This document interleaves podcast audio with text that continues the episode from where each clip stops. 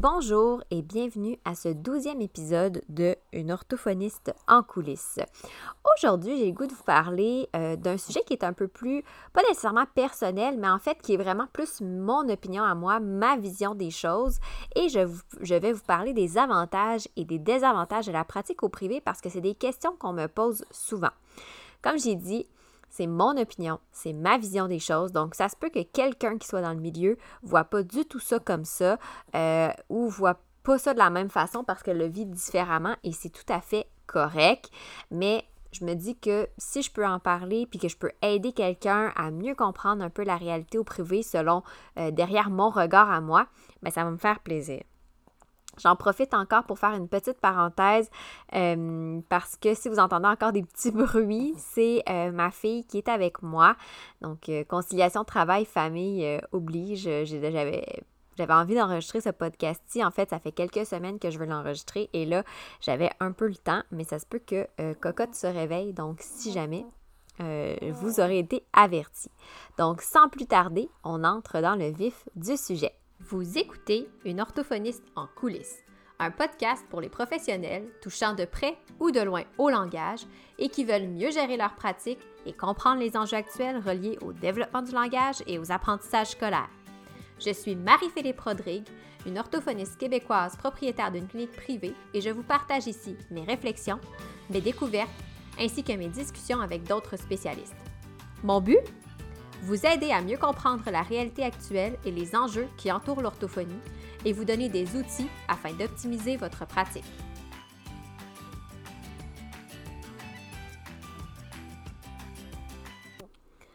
Je devine que si vous écoutez cet épisode-là, c'est possiblement parce que la pratique privée euh, vous intéresse ou euh, vous intrigue. Peut-être que euh, vous êtes étudiant, vous envisagez aller travailler au privé, démarrer votre propre clinique ou votre propre pratique, ou encore vous êtes un travailleur euh, salarié du secteur public et euh, vous aimeriez peut-être tremper un pied dans le privé ou carrément faire le saut dans le privé. Donc, j'espère que ce que je vais vous donner comme information va vous aider à mieux comprendre ma réalité et un petit peu la réalité du privé parce que oui, comme même si c'est mon opinion, ça reste qu'il y a quand même plusieurs éléments qui se recoupent et qui euh, rejoignent plusieurs orthophonistes en pratique privée. Avant de commencer puis de vous parler des avantages puis des désavantages d'être au privé, selon moi, euh, j'ai le goût de faire un petit, euh, une petite, un petit, un petit, une petite introduction, pardon, puis vous parler un peu de mon histoire, de pourquoi j'ai décidé de démarrer ma pratique au privé euh, dès la sortie de mes études. En fait, pour ma part, euh, ça n'a jamais été une question de faire autre chose que de travailler au privé. Euh, parce que je, viens d'une famille d'entrepreneurs. Donc, mes deux parents sont entrepreneurs. Mes deux parents ont leur, euh, euh, leur propre clinique dans les services dans lesquels ils œuvrent. Euh, dans ma famille aussi, j'ai mon grand-père qui est entrepreneur, mon oncle qui est entrepreneur. Donc, vous comprendrez que pour moi, ça coulait un petit peu dans mes veines d'aller dans, dans, cette voie-là, qui est la pratique au privé, donc une forme d'entrepreneuriat. Euh, ce qui n'était pas nécessairement le cas, c'est pas nécessairement le cas de tous mes, toutes mes collègues, puis c'est très correct comme ça. À chacun sa, vision des choses, puis il n'y a pas de problème pour ça. Euh, ce qui est drôle, c'est pour vous dire à quel point moi, c'était quelque chose qui était clair dans ma tête puis qui était euh, non négociable. En fait, je me suis jamais questionnée. C'est que dans mon album de finissante de sixième année, parce que oui, oui, on avait un album de finissant, j'avais écrit que moi, je voulais être psychologue et que je prévoyais avoir ma clinique de psychologie, en fait, ma pratique privée. Donc, déjà là, à 11-12 ans, euh, c'était quelque chose, là, c'était clair pour moi déjà que c'était vers là que je m'enlignais. Je suis pas très loin, je suis orthophoniste. J'avoue que la pratique en psychologie m'a tenté longtemps, euh, mais vous comprendrez que la pratique privée, elle, ne jamais, euh, ne m'a jamais quittée. Et ben, c'est pour ça que je suis ici en ce moment. L'autre chose aussi, c'est que euh, je pense que c'est une question de valeur aussi de déterminer est-ce qu'on pratique au public ou au privé. Euh, c'est, je pense que la, grosse distinction entre les deux milieux, c'est euh, sur le plan financier. Quand on est au privé, on a une certaine liberté financière, tandis que quand on est au public, on a une certaine stabilité financière. Et euh, c'est très dur d'avoir les deux en même temps. Donc, dans mon cas, à moi personnellement, la liberté financière euh, prenait là, vraiment là, plus de place, avait un plus gros impact euh, que la stabilité financière. Donc, pour moi, c'est plus important d'avoir une liberté financière qu'une stabilité financière. Euh, au privé, euh, veut, veut pas, selon qu'est-ce qu'on fait comme, comme clientèle, comme, euh, comme heures, on est capable d'avoir quand même, je vous dirais, relativement un bon salaire, un bon revenu. Euh, au public aussi, là, on s'entend, là, on est quand même orthophoniste, mais euh, je pense qu'il y a des possibilités d'avancement ou de développement dans le secteur privé du fait que c'est une entreprise qu'on ne connaîtra pas au public. Et à l'inverse, ben, au public, on a une stabilité financière. Je pense à tous les avantages sociaux, je pense aux vacances payées, je pense aux fameux congés. Vous voyez, en ce moment, moi, je suis en congé de maternité, mais euh, je ne suis pas 100% en congé de maternité, donc je suis encore dans mes entreprises. Euh, et veux, veux pas, euh, je dois quand même regarder calculer souvent parce qu'il y a des mois où que j'ai moins de revenus du fait que l'été, par exemple, il y a moins de clients. Donc, il faut être capable d'anticiper ça, prévoir nos vacances, être capable d'en mettre de côté, par exemple, pour nos REER, euh, nos assurances, choses qu'on n'a pas, euh, dont on n'a pas à se préoccuper quand on est au public parce que tout est fait. Euh, tout est fait à même notre salaire. Donc, on a cette stabilité financière-là. Je sais que pour plusieurs personnes, ça pèse beaucoup plus lourd dans la balance la stabilité financière et c'est tout à fait correct. Moi, personnellement, euh, c'était pas c'était pas quelque chose qui m'importait tant que ça. En fait, j'étais prête à me serrer plus la ceinture pendant un certain moment en sachant que j'allais avoir éventuellement une plus grande liberté et plus de possibilités euh, de projets, de développement et même d'horaire aussi euh, que de savoir que j'avais un salaire fixe. Donc, ça, c'était vraiment là, la chose qui a pesé dans la balance pour moi. Et là, j'ai ma petite cocotte qui est enrhumée, fait que vous l'entendez peut-être respirer fort. Je suis désolée là, si vous entendez un petit bruit de cochonnet en arrière. C'est ma fille euh, qui, qui, fait sa sieste. Donc, c'est un peu là, le, ma vision de pourquoi moi j'ai démarré ma pratique au privé et pourquoi je ne me verrais pas faire autre chose ou être dans aucun autre secteur. Euh, j'ai toujours dit que moi, pour ma part, les conditions dans lesquelles je pratique mon métier actuellement font en sorte que j'aime encore plus qu'est-ce que je fais. Euh, je dis pas, j'adore l'orthophonie, j'adore la pratique. Euh, personnellement, je crois, me connaissant, puis étant quelqu'un qui aime beaucoup faire plein de choses en même temps, puis démarrer plein de projets, je crois que si j'avais été dans le secteur public, j'aurais moins aimé, pour ma part, mon emploi, ma profession. Euh, parce que ça m'aurait pesé un petit peu plus d'avoir des contraintes. Euh, tandis que je sais qu'il y en a qui euh, aiment moins travailler au privé parce que c'est un stress de ne pas avoir justement cette stabilité-là financière et de devoir faire d'autres choses que simplement leur pratique. Donc, c'est différent pour chacun. Maintenant que vous savez, euh, vous en savez un petit peu plus sur ma vision de ma pratique, le pourquoi j'ai démarré au privé, euh, je vais vous parler des avantages, selon moi, qu'il y a à être au privé et des désavantages. Parce que même si j'adore mon milieu pratique, ben ça reste qu'on se le cachera pas, il y a des avantages. En fait, il y a des avantages puis des il y a des désavantages, pardon. Il y a des avantages puis des inconvénients dans tout. Euh, comme je dis tout le temps aux personnes que j'ai en mentorat qui me demandent par rapport à la pratique privée, il suffit de voir pour toi dans la balance qu'est-ce qui pèse plus lourd? Donc, dans ta balance décisionnelle, est-ce que les avantages d'être au privé pèsent plus lourd que les inconvénients ou les inconvénients pèsent, plus lourd que les avantages? Donc, à ce moment-là, ça te donne un petit peu ta réponse à savoir vers quelle direction euh, te diriger entre le privé ou, le public, le privé à temps plein, le privé à temps partiel, euh, partir dans une clinique, euh, rejoindre une clinique pardon, qui existe déjà ou te partir à ton compte. Bref, il y a plein, plein, plein d'options et il y a plein d'éléments à considérer. J'espère que ce que je vais vous présenter aujourd'hui ben, va vous aider un petit peu. Donc, pour les avantages, ben, je pense que euh, vous le devinez un petit peu, puis le mot principal, c'est liberté, on va se le dire.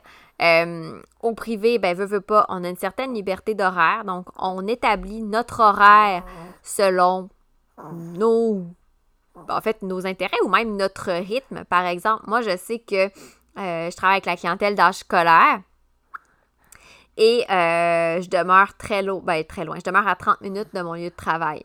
Donc, 30 euh, minutes de mon lieu de travail, milieu urbain, il y a du trafic. Donc, c'était clair pour moi que je ne travaillerais pas sur les heures du trafic parce que je veux pouvoir optimiser mon temps. Puis, j'ai pas le goût de passer tout mon temps dans ma voiture et à me stresser. Moi, c'est un stress et c'est un irritant énorme pour moi, la circulation, le trafic. Donc, j'ai déterminé mon horaire autrement. Je commence plus tard dans la journée, mais je finis plus tard en soirée. Ce qui fait que, ben non, j'ai pas de trafic. Et l'autre chose, c'est que je suis une lève tôt. Donc, ce que ça me permettait, c'est que le matin, vu que je commence à midi, par exemple, ben le matin, j'ai le temps d'aller promener mes chiens, j'ai le temps de faire des choses à la maison, j'ai le temps de travailler aussi. Euh, donc, ça me permet d'avoir comme une plus grosse journée. Et le soir, quand je termine à 7 heures, ben ma journée est terminée. Puis, vu que je suis pas quelqu'un qui va travailler jusqu'à tard le soir, parce que je suis une lève tôt, ben quand j'ai fini à 7 heures, ben j'arrive chez moi et là, je peux euh, décompresser et tout. Tandis que si j'étais au public, ben j'aurais probablement le fameux 8 à 4 et personnellement, ce n'est pas un horaire qui, moi, ne me, convenait. Donc, c'est ce que j'aime du fait d'avoir une certaine liberté d'horaire. J'ai quelqu'un avec moi, une collègue à la clinique, qui, elle, aime beaucoup travailler les samedis parce qu'elle fait une grosse journée. Euh, les gens sont plus euh, relax. Euh, elle, n'a pas, justement, elle n'a pas de trafic. Ça lui permet de se libérer une journée dans la semaine pour faire des choses, pour être avec son, son enfant. Ce qui fait que lui, il a une journée moins à la garderie, tandis que puis le samedi, ben, en fait, il est avec son père, donc il a comme des journées de plus avec ses parents. Bref, c'est une belle, selon moi, c'est un bel avantage d'être au privé euh, que d'avoir une liberté d'horaire. Euh, toujours dans le, thème de la liberté, on a une certaine liberté sur le plan de la clientèle.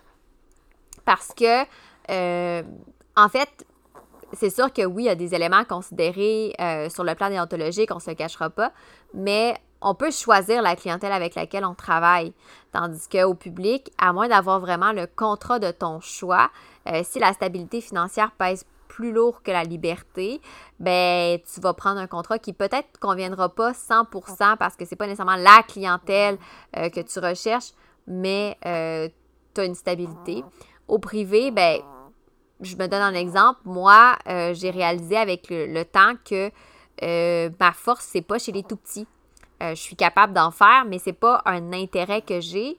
Euh, c'est pas euh, donc c'est pas quelque chose que j'ai voulu développer. Progressivement, je me suis permis d'écarter cette clientèle-là de mon offre de service.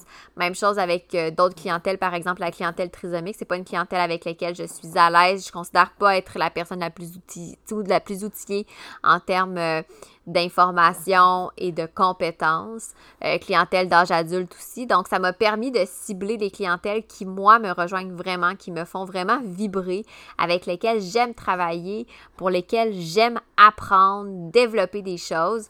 Puis ça, je pense que c'est quelque chose qui, en tout cas dans mon cas à moi, euh, pèse lourd dans ma balance décisionnelle parce que selon moi, c'est une des raisons pourquoi c'est agréable d'aller travailler les matins. Ben, ben, les matins, dans mon cas, c'est le midi, mais d'aller travailler parce que je vais avoir des clients que je sais que j'aime, des clients avec lesquels j'aime travailler, des problématiques qui me challenge, qui me motivent.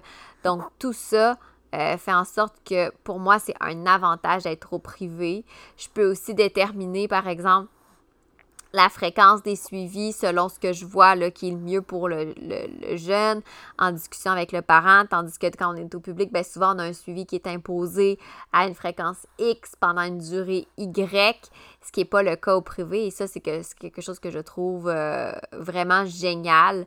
Mais de l'autre côté, c'est un peu challengeant parce que ça me demande de m'assurer que est-ce que, est-ce que ma décision est basée sur les bons critères qui ne sont pas des critères administratifs?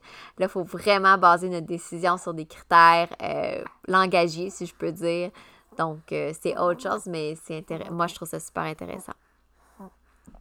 Parlant de suivi, ce que j'aime particulièrement au privé, c'est qu'on a une possibilité de créer des meilleurs liens avec nos clients, je trouve, euh, du fait que souvent les suivis vont être plus longs, mais aussi parce que les parents, vu qu'ils payent, sont beaucoup, je trouve, sont beaucoup plus impliqués dans le suivi de leurs jeunes. Euh, moi, j'ai des collègues et amis qui travaillent en milieu scolaire, euh, en commission scolaire, par exemple, donc au public, qui n'ont jamais rencontré les parents de leurs jeunes, de leurs élèves. donc, je trouve que c'est quelque chose qui manque dans un, dans un modèle où on a, ça a été démontré à plusieurs reprises que ce qui va optimiser la réussite chez le jeune, c'est la collaboration entre les différents acteurs, incluant le parent. Donc, je trouve que en étant privé, souvent, on voit le parent parce que c'est lui qui vient porter l'enfant, c'est lui qui fait le paiement. Le parent est beaucoup plus impliqué. Le jeune aussi, des fois, on peut le voir plus longtemps. Donc, on, les jeunes, moi, que je suis depuis cinq ans, euh, qui ont encore besoin. Donc, ça fait qu'on a un lien qui est créé. Puis, je trouve, moi, dans mon cas à moi, que c'est justement d'autant plus motivant quand j'arrive euh, pour faire mes rencontres parce que euh, j'ai l'impression de, d'assister vraiment là, au développement de mon jeune. Je vois un peu les résultats et aussi ben, vu que j'ai un lien, c'est comme rencontrer, ben, pas, je dirais pas jusqu'à dire que c'est rencontrer un ami, mais quand on a un lien avec ces personnes-là, c'est un peu justement comme quand on veut rencontrer, aller voir un ami, on, a, on est texté, on a hâte. Ben, c'est la même chose pour moi. Il y a des clients avec qui j'ai des bons liens, puis j'ai du plaisir avec eux. Même avec les parents, on a des bonnes discussions, on jase, je me sens. J'ai l'impression que moi, je me sens plus comme un, un morceau important, si je peux dire. Et le parent puis moi, on fait une équipe. Donc ça, je trouve ça génial de pouvoir avoir accès aux personnes qui gravitent autour de l'enfant. Chose que, comme je dis au public, souvent c'est un petit peu plus difficile. Euh, des circonstances, par exemple, parce que les jeunes sont suivis de jour, euh, à l'école. Donc les parents ben, veut, veut pas, sont au bureau. Euh, il y a aussi le, le, principe, comme je parlais, d'utilisateur payeur ou privé. Quand le parent paye pour le service, souvent le fait qu'ils doivent débourser, il est déjà en partant plus impliqué que si le service est offert gratuitement par l'établissement scolaire, par exemple. Et l'autre point que moi je trouve un avantage non négligeable, mais c'est parce que je suis une personne qui carbure au projet, qui carbure à, euh, à la nouveauté, qui carbure euh, à l'innovation, ce qui n'est pas le cas de tout le monde, mais dans mon cas, le fait d'être au privé a ça d'avantageux que ça m'ouvre sur tellement d'autres projets, tellement de belles collaborations, euh, ce qui me permet de faire oui, la promotion de mon métier, mais aussi de faire de la prévention auprès là, de, de monsieur, madame, tout le monde pour les, les, difficultés langagières. Donc, ça, moi, j'ai toujours dit euh, que euh, oui, j'adore mon métier, mais euh, travailler au privé, mettons, cinq jours par semaine à ne faire que des clients en, cabinet, donc en clinique, je pense que je finirais par trouver ça lourd. Donc, il y en a qui le font au privé qui font ça. C'est très bien parce qu'à chacun notre façon de fonctionner, puis à chacun nos, nos intérêts et nos forces. Mais moi, personnellement, euh, j'ai à peu près trois jours et demi de clients par semaine. Et la balance, euh, le, reste du temps, je le mets sur d'autres projets. Donc, mon entreprise en stimulation du langage, mes podcasts, le mentorat développer plein d'idées pour faire connaître la profession, la mettre de l'avant, mais aussi faire de la prévention. Donc, tout ça, euh, probablement que je pourrais le faire en étant au public, mais je pense pas que je pourrais le faire avec autant de liberté que ce que je fais au privé, parce qu'au privé, je peux vraiment le faire selon mon horaire, selon euh, le temps que j'ai, tandis qu'au public, euh, ben, probablement que j'aurai à travailler mon, mon 30-35 heures par semaine du lundi au vendredi, selon un horaire fixe. Donc, j'arriverai le soir, puis j'aurais plus cette énergie-là que j'ai le jour pour euh, me consacrer à mes autres projets qui sont quand même connexes là, à ma pratique orthophonique. Donc, ça, c'est pour moi les avantages principaux d'être au privé. Ce sont des avantages qui, dans ma balance décisionnelle, pèsent très, très, très, très, très, très, très lourd euh, parce que euh, c'est pour moi, c'est comme ça que je voyais ma vie en tant que professionnelle en orthophonie. Maintenant, ben, comme je vous dis, même si j'adore mon métier, même si j'adore les conditions dans lesquelles je le pratique, euh, ça reste qu'il faut faire preuve de, réalisme. Et ben oui, il y a des désavantages, selon moi, à être au privé. Je le reconnais. Dans mon cas, ça pèse moins lourd dans ma balance, dans ma balance décisionnelle, mais dans certains cas, chez d'autres personnes, euh, c'est très, très, très, très lourd, ces désavantages-là. Euh, le premier désavantage, je dirais, à mon avis, c'est l'imputabilité. Je parlais tantôt des suivis, qu'on peut avoir des suivis plus longs, qu'on peut euh, euh, amorcer, qu'on peut faire des pauses, qu'on peut décider de, changer la fréquence selon ce qu'on observe. quand tu es au public, souvent, oui, il y a des changements, oui, il y a des. Mais il y a des contraintes administratives qui obligent à avoir les jeunes selon une fréquence X, euh, un maximum de rencontres. Euh, il y a des jeunes qu'on voudrait voir mais qu'on ne peut pas parce que la politique les priorise pas alors qu'on sait très bien qu'ils en ont besoin. Euh, si jamais on avait à dealer avec des parents, ben c'est l'orthophoniste au public, même si elle est responsable du dossier, elle n'est pas la seule. Donc souvent, elle n'aura peut-être pas à dealer justement avec ces parents-là qui sont mécontents pour quelque raison que ce soit. Des fois, ça arrive. Euh, tandis qu'au privé, on gère tout de A à Z. Donc, si moi, je décide de poursuivre un suivi parce que je juge que l'enfant a besoin selon ce que j'ai observé, selon mes interventions, ben la, la raison derrière cette décision-là, il faut que je sois capable de la justifier vraiment comme il faut parce que c'est une décision que, que moi j'ai faite sur la base de mes critères professionnels. Euh, mais ça reste que ben, c'est des coûts supplémentaires pour les parents. Donc, il faut être capable de bien expliquer. Même chose si, euh, à l'inverse, j'ai des cas, moi, où je jugeais que le jeune s'était beaucoup amélioré, il avait des bonnes stratégies, il était motivé. J'avais suggéré une pause. Et euh, le jeune avait très, très, très, très peur de cette pause-là parce qu'il avait peur que, que tous ses acquis disparaissent, ce qui n'est pas arrivé, là, mais euh, donc, à chaque fois qu'il y a un changement, qu'il y a des suggestions, que les, je pense juste aux fameuses remises de résultats, tout ça, il faut considérer qu'on est imputable. Donc, il faut être capable de l'expliquer euh, clairement.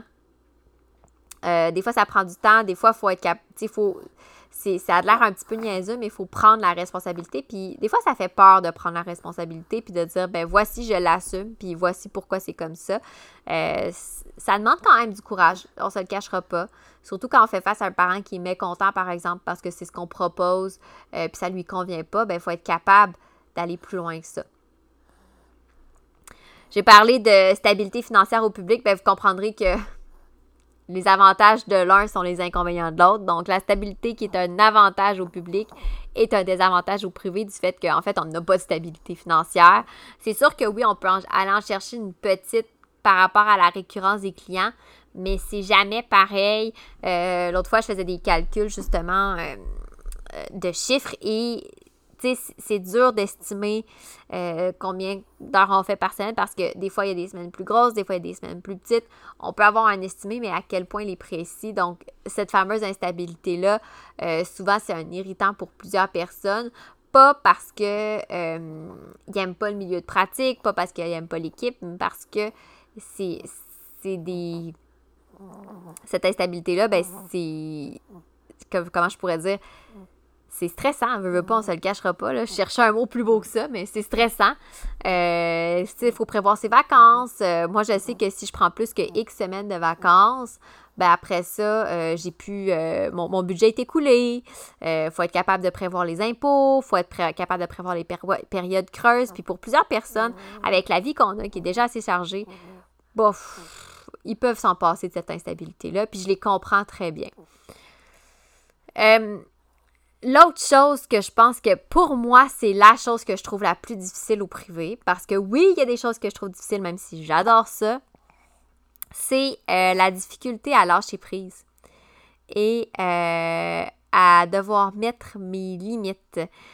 Je m'en viens de mieux en mieux. Avec l'expérience, ça s'est rendu pas si pire, mais euh, ça reste quand même difficile parce que comme je disais tantôt, on est imputable, euh, donc c'est toujours un petit peu un stress. On veut pouvoir offrir le meilleur à nos clients.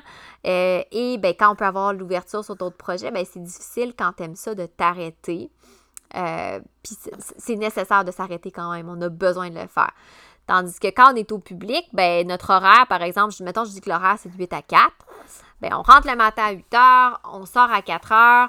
Il y en a des orthophonistes qui vont ramener des choses à la maison, puis c'est tout à fait correct, mais c'est pas aussi engageant dans le sens où si je le fais pas, il n'y a pas ce stress-là de dire, bon, ben, est-ce que j'ai un revenu de moins ou euh, parce que nos clients payent, ils s'attendent à un bon service, donc est-ce que je vais avoir euh, des plaintes de clients ou des clients insatisfaits?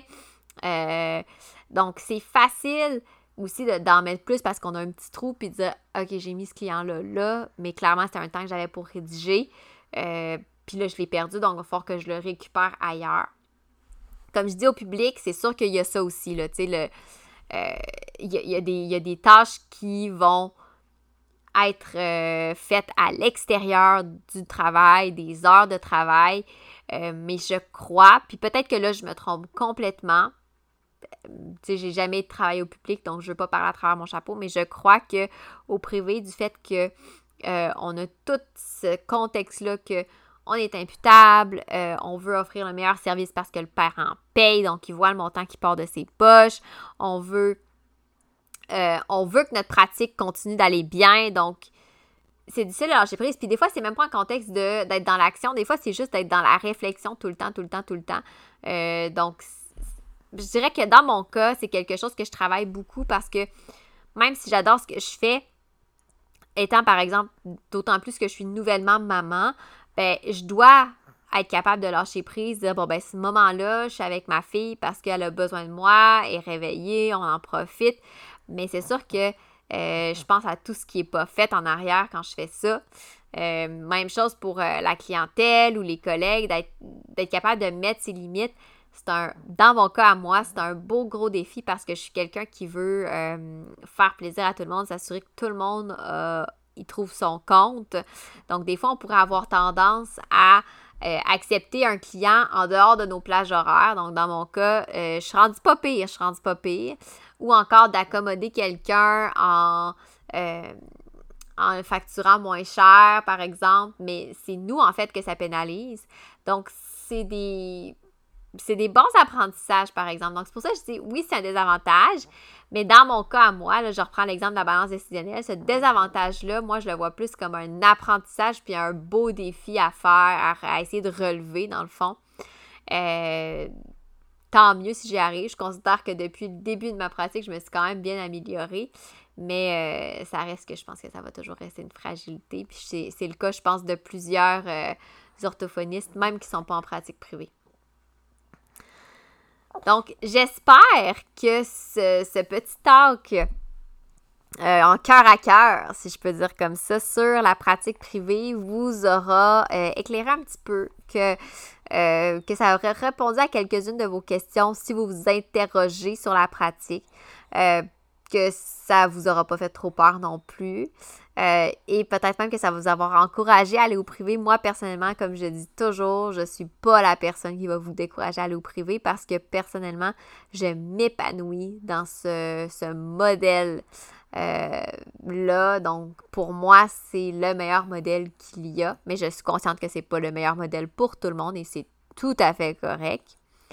Si par exemple, vous vous dites ça m'intéresse la pratique privée, euh, j'arrive du public où je suis étudiant, puis ça, ça m'intéresse, mais ça me fait peur. J'aimerais s'en apprendre plus. J'aurais besoin d'aide pour bien structurer si je veux démarrer, que ce soit ma clinique ou ma pratique personnelle de mon côté. Euh, ben, mes séances de mentorat, donc mes services de mentorat sont là pour ça. Euh, d'ailleurs, c'est une des raisons pourquoi je me suis spécialisée en gestion en gestion de la pratique parce que moi, du fait des nombreux projets que je mène de front, j'ai pas eu le choix de le faire. Puis j'ai remarqué que c'est quelque chose qui est lacunaire et qui est surtout très anxiogène chez mes collègues ou chez probablement d'autres des collègues de ailleurs. Donc, euh, je suis là pour vous, pour vous supporter. Donc, si ça vous dit, vous avez qu'à aller voir sur mon site sous l'onglet des services et vous allez avoir toutes les informations pour le mentorat. Ça va me faire plaisir de discuter avec vous, de vous épauler, euh, de, vous rassurer aussi parce que oui, on ne se le cachera pas, ça fait peur. C'est un beau grand saut dans le vide. Mais euh, inquiétez-vous pas, vous avez un parachute pour vous rattraper. Puis c'est euh, un atterrissage tout en douceur avec un, milieu. Personnellement, moi, je ne changerais pas ma façon de pratiquer parce que j'adore ça. Donc sur ce, je vous dis euh, à un prochain épisode. Si vous avez aimé cet épisode-là, je vous invite à me laisser soit un commentaire euh, ou euh, une, une cote, euh, idéalement 5 étoiles. ce que ça me permet de faire, c'est que ça permet de faire, de reconnaître mon podcast et de le, de le rendre accessible à un plus grand nombre de personnes. Et c'est mon but, en fait, en faisant ça. Donc, je vous dis à un prochain épisode. Pour en apprendre plus sur les coulisses de l'orthophonie et sur mes projets, je vous invite à me suivre sur mes réseaux sociaux mentionnés dans la description de l'épisode. Pour mes services de mentorat et voir les outils disponibles sur ma boutique en ligne, rendez-vous au www.mariephilippeorthophoniste.ca.